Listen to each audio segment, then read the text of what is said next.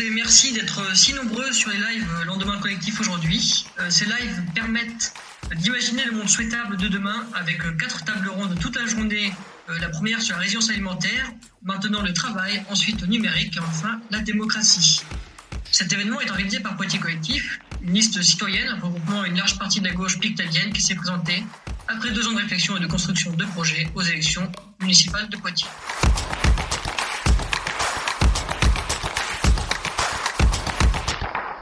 Table ronde qui parlera du travail en ce 1er mai, journée internationale des travailleurs et des travailleuses, nous avons la chance de recevoir Olivier Bouba-Olga, professeur des universités à Poitiers et président du comité d'évaluation de l'expérimentation Territoire Zéro Chômeur. Nous avons aussi le plaisir d'accueillir Julien Raymond, secrétaire général adjoint de la CGT et euh, travailleur dans un centre d'appel Aquitel. Pour représenter la liste Poitiers Collectif, autour de la table, nous avons le privilège d'avoir avec nous Clémence Pourroy, candidate Poitiers Collectif et ancienne directrice d'une association d'insertion par le travail. Bonjour à tous les trois. Bonjour. Enfin, je m'appelle Maxime Pédebosque, je suis là pour vous servir et animer cette table ronde.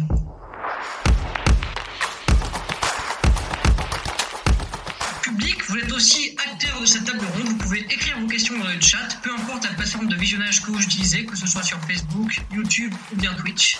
Nous ne pourrons pas toutes les poser, bien évidemment, mais certaines seront reprises.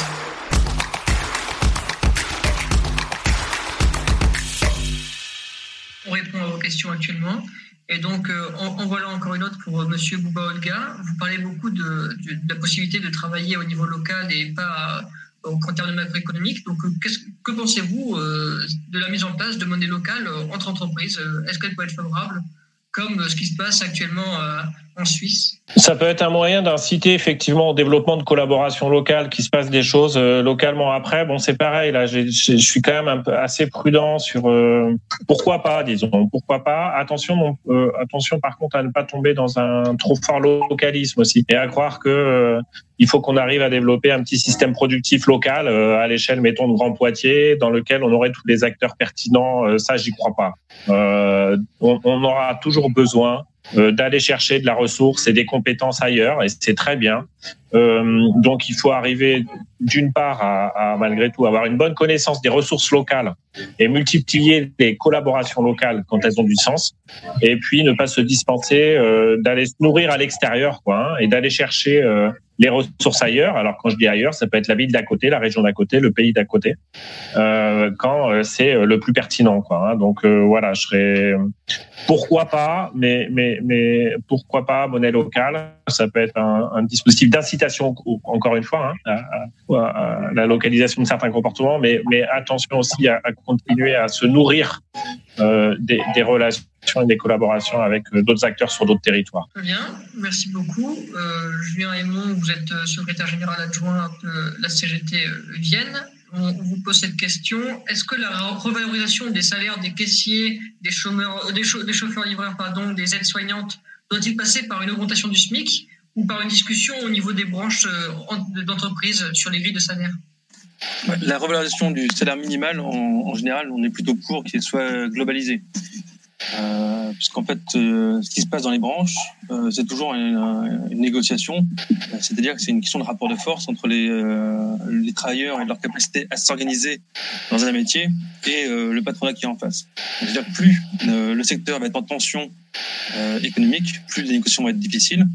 Et là où par contre, c'est la tension est moins forte sur le monde du travail et le patronat a plus besoin des, des travailleurs, l'augmentation de salaire pourra euh, être plus facilement négociable. Donc c'est bien qu'on va avoir des, augmentations de salaire qui seront liées à la conjoncture et pas à la nécessité, pas à la reconnaissance du, euh, du salarié. C'est un peu embêtant parce que nous on considère qu'actuellement le SMIC n'est pas forcément assez haut et c'est assez compliqué de vivre avec un SMIC euh, selon les endroits, selon là où on habite et euh, selon les frais qu'on peut avoir. Euh, dans mon centre d'appel, je connais des gens qui viennent de, de Niort jusqu'à Chasseneuil tous les jours pour venir bosser pour un SMIC. Et avec les frais de route, tout ça, c'est quand même très compliqué. Donc c'est euh, différents paramètres à, prendre en compte. Donc moi, je suis plutôt pour une revalorisation globale du SMIC en général. Et après, effectivement, euh, avoir donc un, questionnement euh, branche par branche sur la continuité. Le problème d'avoir qu'une augmentation du SMIC, mais pas de revalorisation derrière de l'échelle intégrale des salaires, c'est un écrasement du, euh, du salarié qu'on va avoir. C'est-à-dire que toutes les, euh, les salaires plus bas vont, toutes les échelles de salaires plus bas vont être écrasées. Il y aura très peu de différence euh, selon le niveau de compétences et, les diplômes. Et euh, c'est moins encourageant aussi pour les gens pour s'intéresser, pour évoluer, ainsi de suite. Donc il faut qu'il y ait une, une, question sur l'ensemble de la grille salariale. Merci beaucoup. Une autre question du chat que, que, j'allais vous poser de toute façon après. Donc euh, le travail en France ces dernières années a pris différentes formes avec l'ubérisation de l'économie et la création des startups plateformes comme Blablacar bien sûr, mais surtout Uber, etc.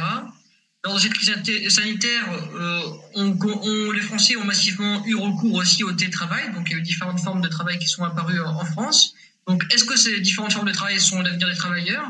Ou justement, euh, vous pensez que l'avenir de l'emploi de demain en France, c'est un emploi salarié? Alors, euh, l'ubérisation, c'est effectivement une, une possibilité d'avenir euh, du monde du travail. C'est pas forcément la possibilité d'avenir que, que je souhaite.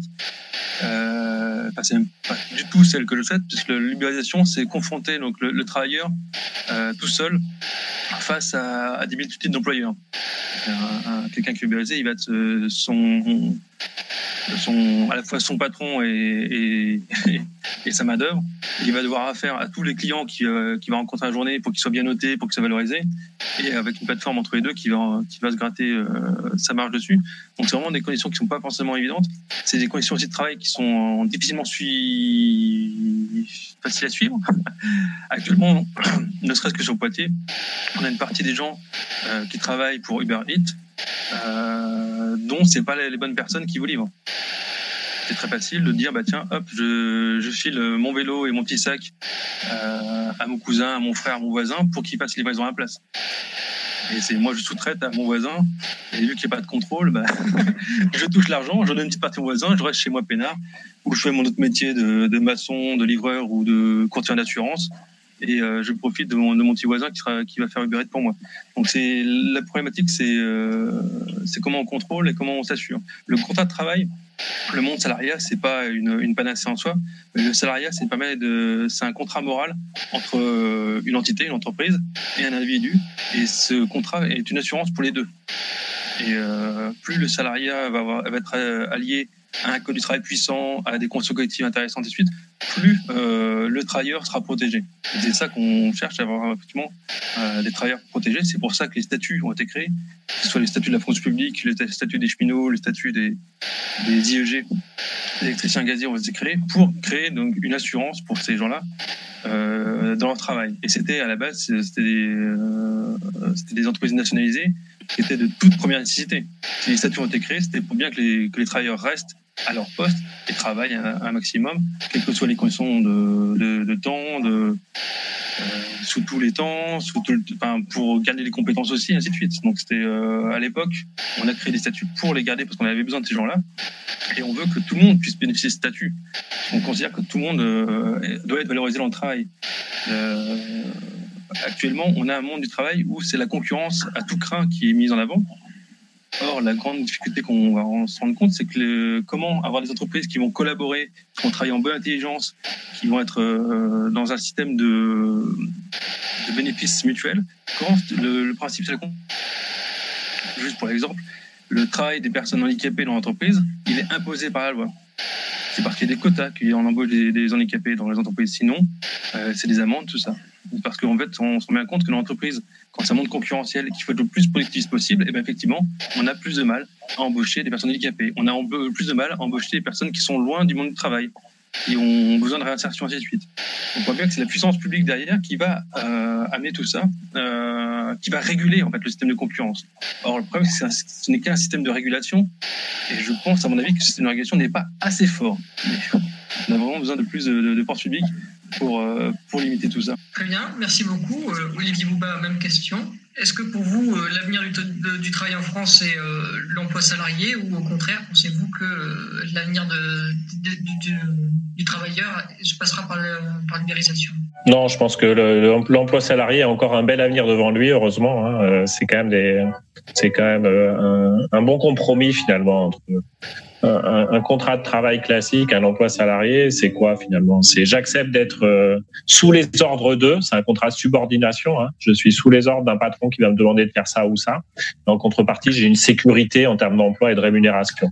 Euh, ça n'empêche que se développent des formes alternatives, ubérisation, ok. Là, je crois que tous les chercheurs en sciences sociales, économistes, sociologues sont d'accord pour dire qu'il y a une grosse problématique liée à la précarité de ce type d'emploi. Il ne s'agit pas de les condamner parce qu'ils répondent quand même à certains besoins. Euh, ça peut être vu comme des emplois à un temps donné euh, qui valent mieux que être au chômage éloigné de l'emploi, chômage de longue durée, etc. Qu'en revanche, c'est pas du tout suffisamment sécurisé et que donc on a des formes, enfin, on a des, parfois des comportements d'entreprise avec ce type de contrat-là qui sont pas acceptables. Mais là, euh, j'ai envie de dire, c'est aux politiques de jouer. Hein. Euh, il euh, y, y, a, intérêt à, à modifier euh, à modifier ces règles du, jeu pour sécuriser, requalifier parfois certains emplois euh, en disant bah non en fait c'est l'emploi salarié déguisé. Hein. Enfin moi ça me choquerait euh, ça me choquerait vraiment pas. Donc on a besoin de régulation et donc c'est aux politiques de, de, reprendre la main là sur ce jeu-là et puis de sécuriser certains éléments de, de, de ces contrats. Euh, sur le télétravail, télétravail, ouais, c'est, on en parle depuis très très longtemps, depuis des dizaines d'années, ce télétravail. Jusqu'à présent, alors ça, ça existe, ça se développe un peu. Jusqu'à présent, assez faiblement. Moi, j'ai quand même le sentiment que ça se développe de plus en plus au fur et à mesure que les technologies s'améliorent également. Euh, Peut-être que, que, que la crise qu'on vit va être un accélérateur de cette tendance. Je crois assez peu à l'idée d'emploi qui soit 100% en télétravail, parce que finalement, euh, aller bosser, c'est pas, c'est, c'est, ça a du sens en termes de relations sociales. Hein. C'est pas, euh, c'est pas être sans cesse chez soi derrière un écran en réunion. Enfin, c'est pas, c'est pas pareil. Donc, en revanche, je crois assez à des combinaisons euh, du temps de travail en présentiel dans l'entreprise, du temps de travail chez soi, et donc euh, peut-être un, un développement du télétravail, ce qui est pas du tout neutre parce que ça peut, alors euh, je reviens à un, de mes sujets de prédilection, mais, ça, peut modifier le rapport au territoire, ça peut influer sur les choix de localisation, ça peut relâcher. Finalement, j'ai moins besoin d'être sur mon près de mon lieu de travail si je passe la moitié de la semaine en télétravail, par exemple. Euh, moi, il me semble quand même que c'est une idée qu'il faut avoir en tête, y compris quand on est sur Poitiers et qu'on s'interroge, par exemple, sur le développement d'emplois, d'emplois de, cadres, cadres sub sur Bordeaux. Il y a sans doute des coûts à jouer à se dire que ben, il y a des gens qui bossent sur Bordeaux, mais peut-être qu'ils seraient aussi bien à résider sur Poitiers, d'autant plus s'ils sont deux jours ou trois jours par semaine en télétravail, parce que grâce à ça, ils vont accéder à du foncier moins cher, euh, ils vont être dans un cadre qui peut être plus sympathique que être dans une banlieue de Bordeaux. Euh, et donc, il y a peut-être aussi un coup à jouer en termes de stratégie de développement du territoire. Donc, le télétravail est vraiment pas neutre s'il se développe et s'il commence à peser un peu. Est-ce que ça peut faire revoir certains choix de localisation des acteurs? Et certains territoires peuvent tirer leur épingle du jeu s'ils en ont conscience et qui jouent les bons coups pour attirer, euh, pour attirer certaines personnes. Très bien. Donc, Clémence, même question. Est-ce que tu penses que l'avenir de l'emploi en France est, l'emploi salarié ou est-ce que tu, crois en d'autres formes de travail? Je n'ai pas la réponse, je la laisse aux chercheurs. En tout cas, euh, ce qui est c'est que sur les formes d'ubérisation, etc., si c'est l'avenir du travail, c'est pas c'est pas celui que nous on souhaite. Et je pense que la question, elle se, elle se situe au niveau du choix, c'est-à-dire permettre aux personnes d'avoir le choix. Pour, euh, pour ce qui est de l'ubérisation, pour moi, il y a deux choses qui m'interrogent. Euh, effectivement, c'est une précarisation énorme. Euh, c'est complètement en dehors des radars de, la protection sociale, etc. Et c'est souvent pour partie du salariat déguisé. Donc, pour moi, là, il y a une rupture de l'égalité face aux droits des, travailleurs qui, est forte. et en même temps, on voit que c'est effectivement un outil de, de, subsistance, en fait, hein, pour les plus précaires, etc. Donc, pour moi, là, c'est être capable de, proposer des outils euh, innovants. Euh, le revenu de base en fait partie pour euh, permettre aux personnes d'avoir le choix. Ok, pendant trois mois, je vais être livreur Uber parce que j'ai vraiment besoin d'un boulot en plus. Par contre, je vais pouvoir négocier un peu mon salaire et mes conditions de travail parce que de toute façon, euh, si je fais pas ce boulot-là, j'ai un revenu qui me permet au moins de, me nourrir. Donc ça, c'est la première question. Après, sur l'ubérisation et tous les, notamment ces, ces de livraison, etc moi, je pense qu'il faut aussi qu'on se pose. Elle est, elle est, plus compliquée parce qu'on touche à des choses, euh, j'allais dire presque de l'éthique et tout ça, et qu'on n'aime pas être jugé là-dessus, qu'on se fait vite traiter de moralisateur. Mais est-ce que c'est souhaitable en fait pour une société que le confort de quelques-uns, qui consiste à se faire livrer euh, directement chez soi euh, son sandwich plutôt que d'aller le chercher à 20 mètres à côté.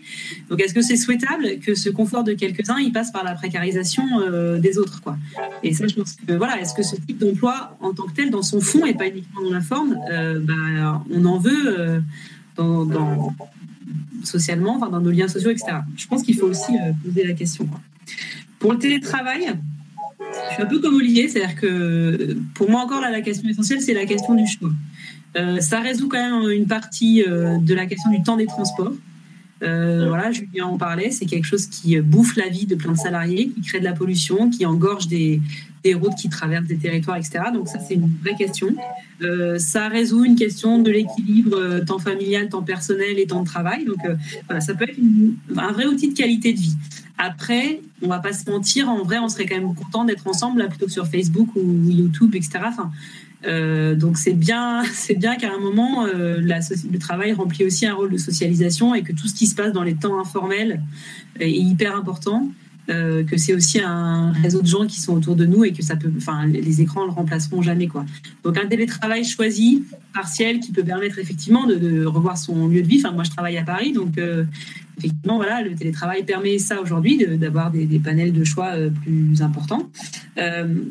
Dans la mesure où on néglige pas non plus complètement la, dimension sociale et humaine de, de l'emploi oui, cette question du télétravail est, très très compliquée à, prendre en compte, euh, étant donné que si tout le monde part en télétravail, c'est très compliqué de s'organiser euh, entre salariés et de gérer un rapport de force comme un syndicat sait le faire dans des, euh, dans des entreprises, on va dire, habituelles ou normales.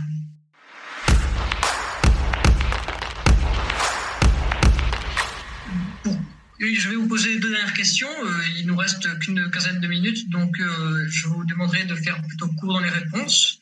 Donc, euh, ce seront deux questions globales. La première, c'est depuis, depuis cette crise sanitaire, on a entendu les tenants de l'austérité européenne et française dire que les travailleurs, après cette crise, devront faire des efforts pour relancer l'économie. Certains proposant le travail 37 heures par semaine, d'autres de ne pas prendre de congés payés. Euh, y a-t-il une nécessité, une fatalité de la détérioration des conditions de travail euh, due à cette sortie de crise pour vous Et euh, le seul horizon de la pré-crise du coronavirus est-il pour vous la relance de l'économie? Pour commencer, je, donne la parole à, M. Olivier Bouaolga, professeur des universités à Poitiers. Peut-être en un ou deux temps.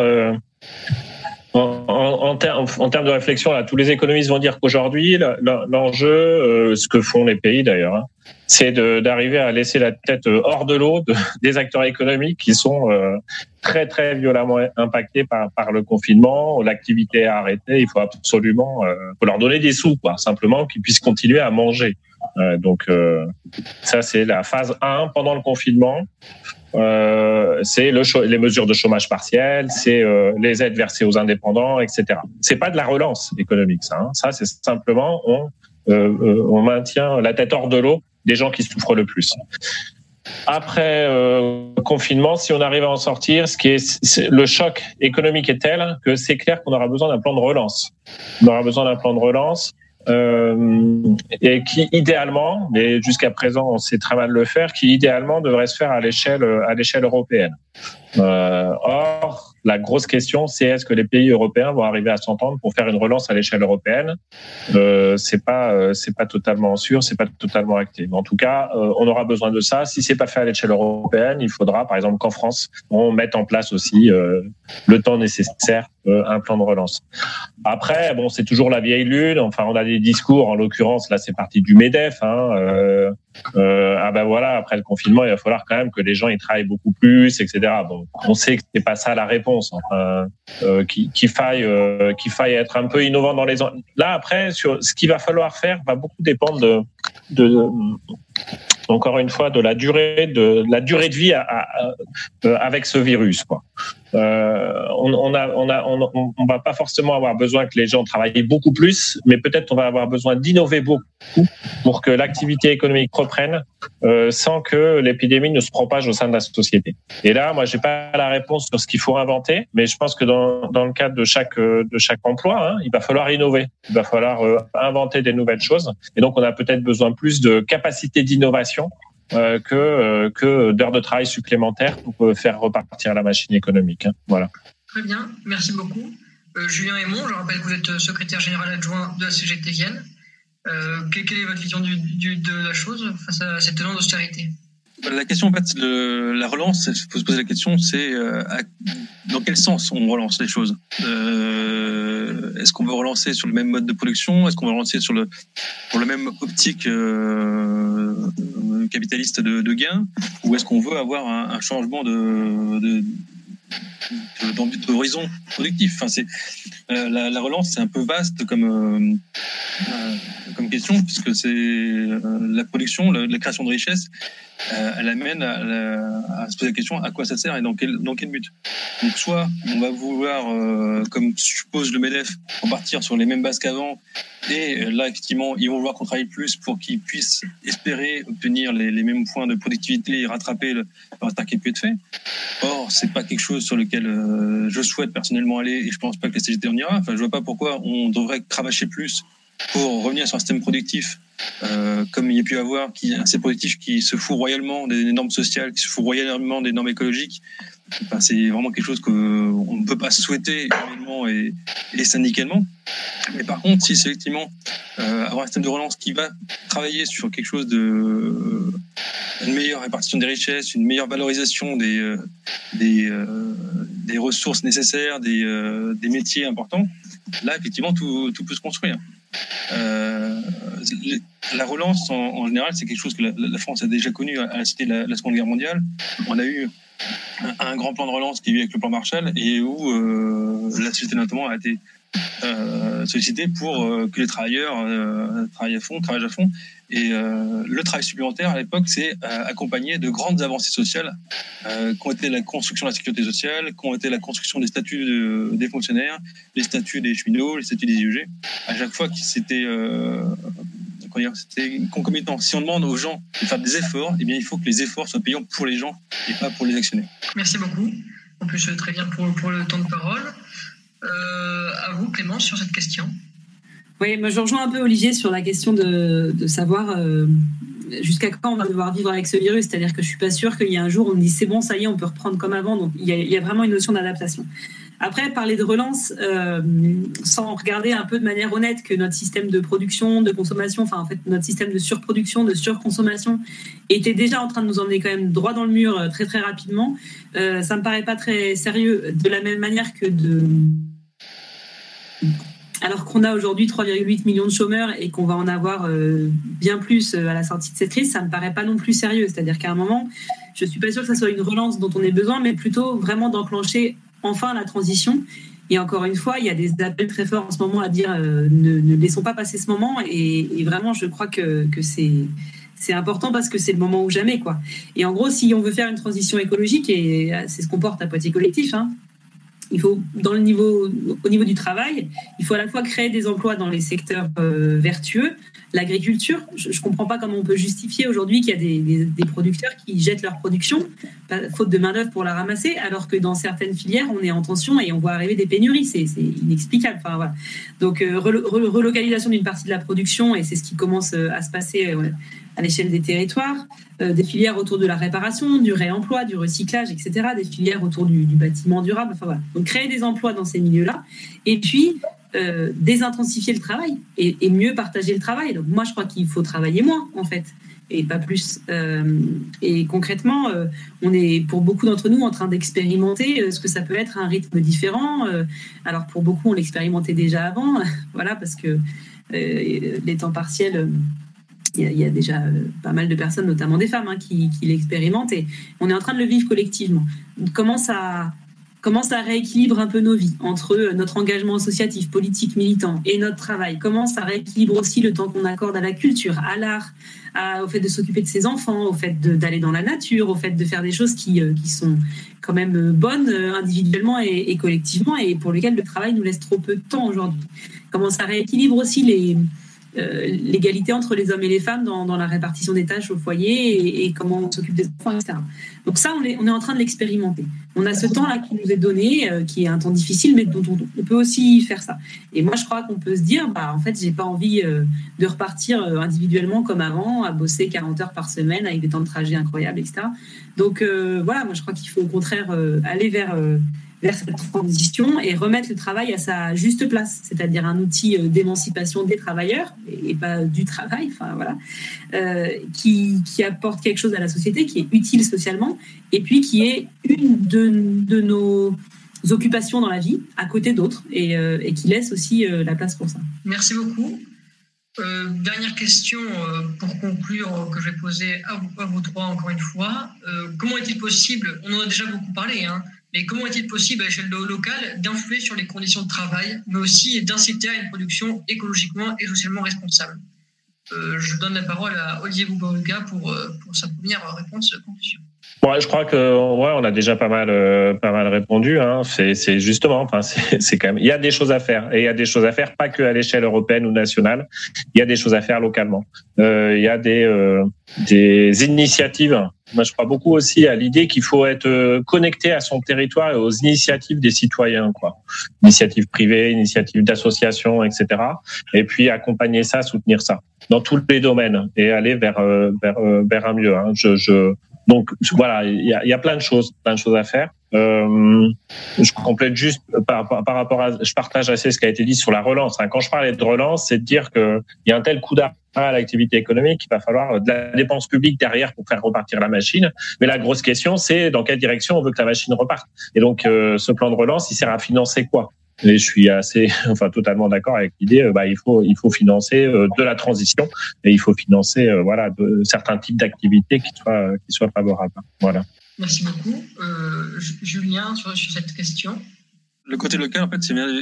Il me semble que c'est le côté de je connais. Euh, localement, c'est je, je, me connais, je m'intéresse. Ce sont des personnes de, de, mon entourage, des voisins. Et euh, je pense qu'il faut se, se mettre dans cette optique, cette système de pensée de dire ben, tiens, je vais consommer des choses qui sont proches de chez moi, des choses que je vais pouvoir connaître, des choses que je vais pouvoir suivre la construction de bout à bout euh, et se mettre dans cette optique de dire bah tiens je vais m'intéresser à ce qui se passe quand je consomme euh, c'est quelque chose là de devenir un, un, un consommateur. C'est euh, une terminologie qui est utilisée dans l'association Indecosa de la CGT, l'association de défense des consommateurs. C'est de réellement devenir un, consomme-acteur. C'est quand je dépense de l'argent pour acheter telle ou telle chose, eh il y a des choses qui arrivent derrière. Donc c'est de remettre du sens derrière. Et euh, ça passe par la valorisation de l'économie sociale et solidaire, la valorisation de toutes ces structures qui ne sont pas des structures euh, à but lucratif, et qui sont des, des structures à but d'insertion, à but de, de, produire ensemble, à but de créer du lien. Donc effectivement, c'est de, de, remettre du sens dans, dans le système de consommation. Et le fait qu'on se pose des questions, euh, qu'on réfléchisse, c'est déjà un grand pas en avant et euh, ça permettra de remettre du sens dans tout ça. Merci beaucoup.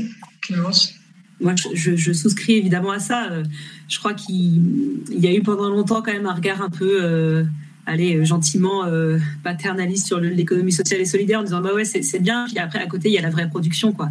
Aujourd'hui les réponses euh, elles sont largement sur les territoires elles sont hyper innovantes. Je vais juste répondre par un exemple parce que la relocalisation ça s'incarne hein. aujourd'hui concrètement il y a les deux Fab Labs du territoire local alors il y a les usines nouvelles à, à Ligugé et puis la l'usine à Cloué qui se sont mis à, fabriquer des masques des visières plutôt, enfin voilà, avec euh, en recyclant euh, des, euh, des, matériaux planés localement auprès des entreprises, des particuliers, etc. C'est ultra local, c'est ultra rapide, c'est-à-dire qu'il n'y a pas des grands process, on n'est pas sur des entreprises de type d'assaut où il y a tout un process industriel à mettre en place, etc. Ils ont expérimenté, ils ont trouvé un process, ils ont commencé à fabriquer des visières. Super réactif. On pourrait dire aujourd'hui que par exemple tous ces tous, ces endroits, euh, comme les usines nouvelles, un peu type Fab Lab, etc., bah, ça, pourrait être des outils de production euh, locale qui euh, initient un process de production. Et aujourd'hui, ils ne se contentent pas de ça, c'est-à-dire qu'ils sont en train aussi de passer la compétence, de créer une filière quoi, pour, pour capitaliser en fait cette compétence et donc créer une filière locale de production, notamment avec des acteurs de l'insertion par l'activité économique. Donc là, on est sur euh, du local, du réemploi et on laisse personne de côté parce qu'on est capable d'insérer des gens. Voilà. Et ça, localement, on peut aider avec les mesures dont on a parlé avant, c'est-à-dire soutenir le test, soutenir les, innovations. Euh, et il y a de la richesse là. Ça ne veut pas dire qu'on va se fermer sur notre territoire, mais ça veut dire qu'on pense que notre richesse, elle est euh, en priorité ici et qu'on peut l'aider à se développer.